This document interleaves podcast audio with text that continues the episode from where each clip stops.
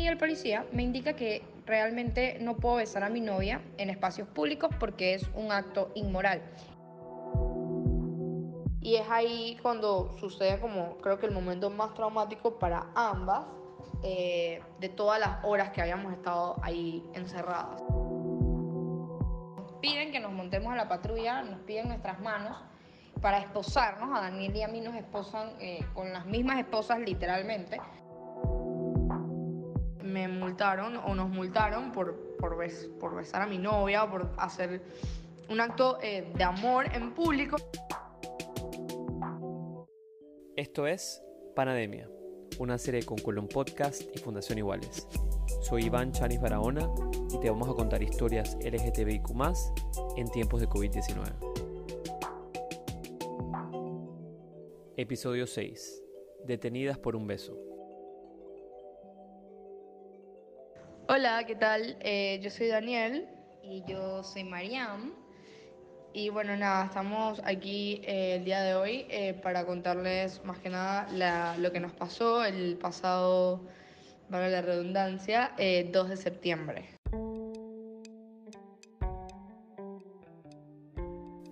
Ese día, Daniel y Marianne salieron de su casa a la una de la tarde. Decidieron ir a comer algo al aire libre y fueron en su coche hasta el rompeolas de Paitilla. Querían estar juntas un rato más antes de que Daniel entrara a trabajar. Al yo estacionarme eh, en el rompeolas, eh, le di un beso antes de, proceder a bajarnos del carro.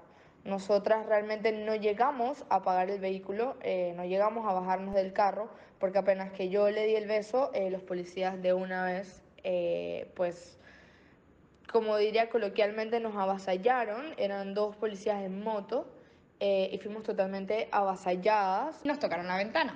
Sin ningún tipo de explicación ni causal nos pidieron nuestros documentos y Daniel en ese momento dio su documento.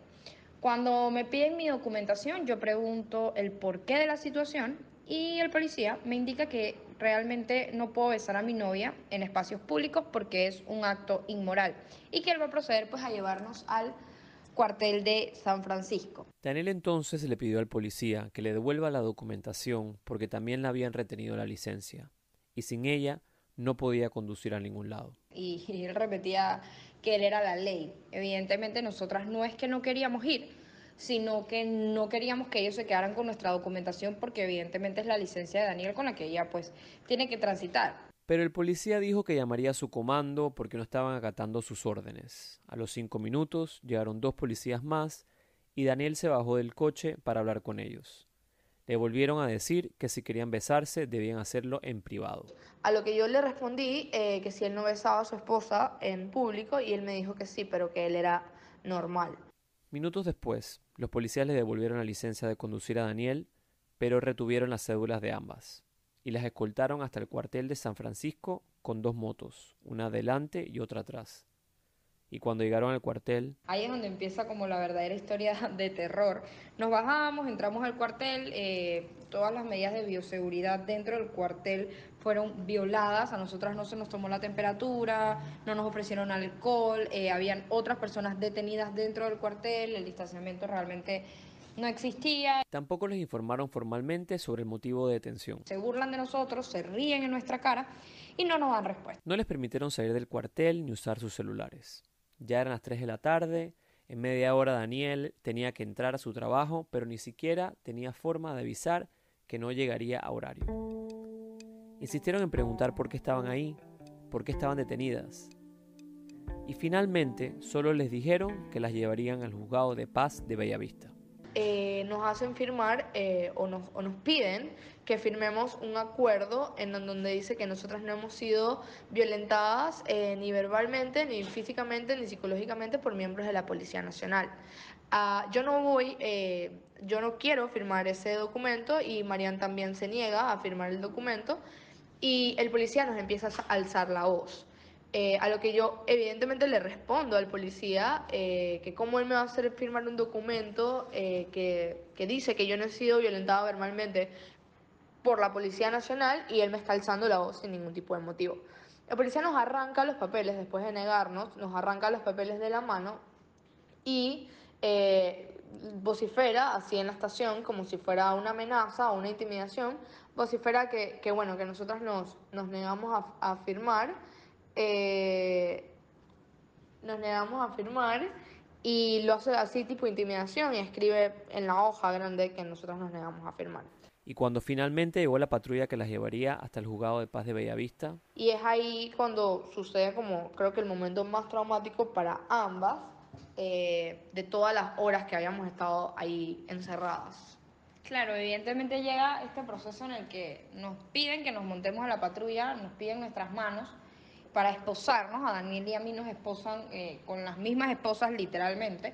Mano derecha mía, mano derecha de Daniel, impidiendo todo tipo de movimiento o, libertad para caminar porque estamos una enfrente de la otra. Nos empezamos a hacer daño junto con las esposas. Marian y Daniel pidieron que las llevara alguna mujer policía hasta el juzgado, pero le dijeron que no había mujeres policía de servicio en ese momento, que llegaban recién en el turno de la noche. Sin embargo, cuando salieron del cuartel, vieron cinco o seis mujeres policías que estaban afuera mirando toda la escena. Marian y Daniel viajaron en el patrullero con tres policías hombres y recién cuando llegaron al juzgado le quitaron las esposas. Nosotras en ningún momento vimos informe policial, a nosotras en ningún momento se nos dio causal de, de detención, a nosotras en ningún momento se nos leyó los tipos de derechos que, que tenemos. En el juzgado primero le tomaron la declaración al policía que las detuvo y luego a Marian y Daniel. La jueza eh, en ese momento escucha nuestras declaraciones. A mí, eh, no sé a Marian, pero a mí, a modo de consejo, me dice que la próxima vez que yo quiera hacer esta- estar haciendo esas cosas, eh, no las haga en lugares públicos, lo cual no me pareció un consejo, me pareció un comentario totalmente homofóbico. En el juzgado les devolvieron las cédulas de identidad y la jueza decidió multarlas con 15 dólares a cada una por haber hecho actos inmorales que atentan sobre las buenas costumbres de la comunidad. Ya habían pasado más de 5 horas desde que todo había empezado. No les quedaban más fuerzas para seguir peleando. Sentimos que nos entregamos en ese momento, estábamos cansadas, teníamos fatiga tanto emocional como física. Nos queríamos ir rápido del lugar. Yo quería salir, llegar a mi casa a bañarme eh, y tirarme en mi cama y dormir tres días. Me multaron o nos multaron por, por, bes- por besar a mi novia o por hacer un acto eh, de amor en público y ni tanto porque estábamos dentro del vehículo. Como mencionamos al principio, nosotras ni siquiera logramos bajarnos del vehículo. O sea, no fue un beso, beso. Eh, yo mm, no me gusta usar la palabra, pero yo literalmente le di un pico a Mariana. Daniel y Marian tuvieron que arreglárselas para volver a San Francisco, donde había quedado su coche.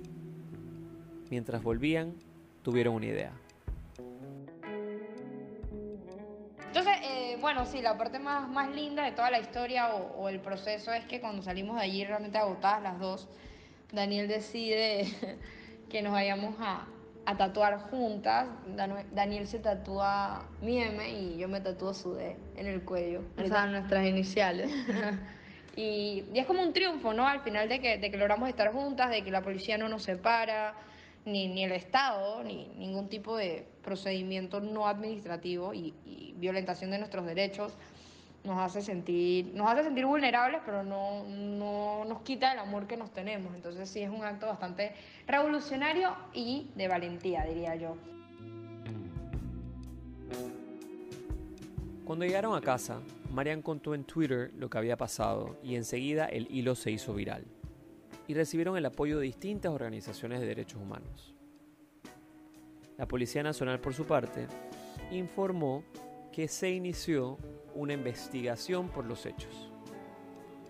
Marian y Daniel apelaron la decisión de la jueza. Eh, para mí la historia ya tiene un final feliz porque a pesar de, todo, pues la resiliencia que hay eh, tapa un poco el dolor eh, que también existe porque nosotros pues la hemos pasado bastante mal, pero no por eso eh, nos vamos a quedar calladas. Más que un final feliz, es más un final de justicia. justicia, Así que claro. eso es todo por hoy. Esto es Panademia, una serie con Colón Podcast y Fundación Iguales. Hasta el próximo episodio. Muchísimas gracias por escucharnos. Hasta luego.